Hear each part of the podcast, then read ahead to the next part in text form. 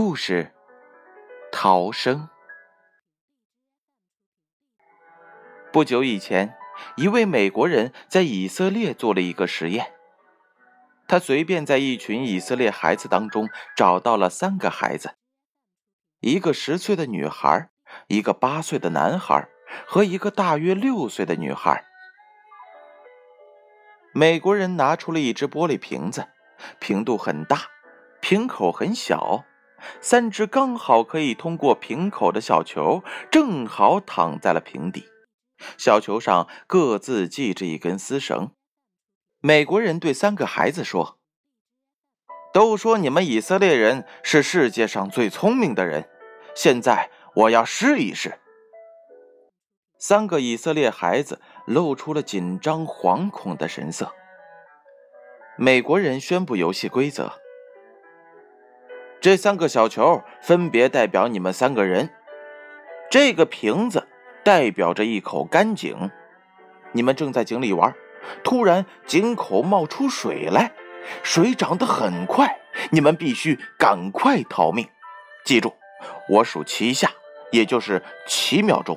如果你们有谁在我数完七下还没有逃出来，谁就会被淹死在井里。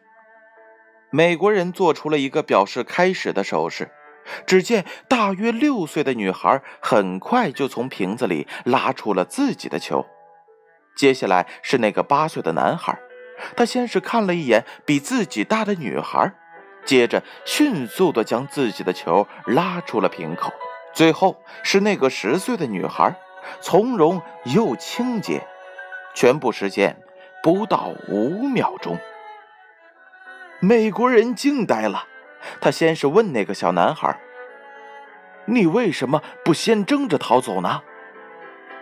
小男孩摆出了一副很勇敢的样子，手指着那个最小的小女孩说：“她最小，我应当让着她。”美国人又问那个十岁的女孩，女孩说：“三个人之中，我最大，我是姐姐。”应该最后离开。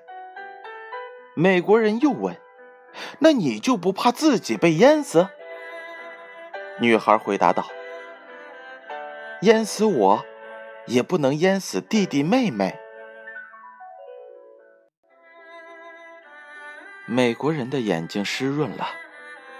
他说：“他在许多国家做过这样的游戏，几乎没有一个国家的孩子。”能够这样完成它，他们争先恐后，互不相让。故事讲完了，小故事大哲理。这则故事又告诉了我们什么样的道理呢？一个拥有这样一种礼让精神文化的民族，能不说是一个优秀的民族吗？一个民族的发展与崛起，并不仅仅在于它能出多少伟人，而在于一个民族本身的精神底蕴。在这种礼让背后，是一种尊重，对生命、对信仰、对价值。这本已深深流入他们的血液，融入他们的骨髓，所以才能够那样的理所应当。对于我们的民族，我们的个人，也都是一样的。我们并不一定要有这样的追求，但我们必须有一份属于自己的理所应当。故事《逃生》由建勋叔叔播讲。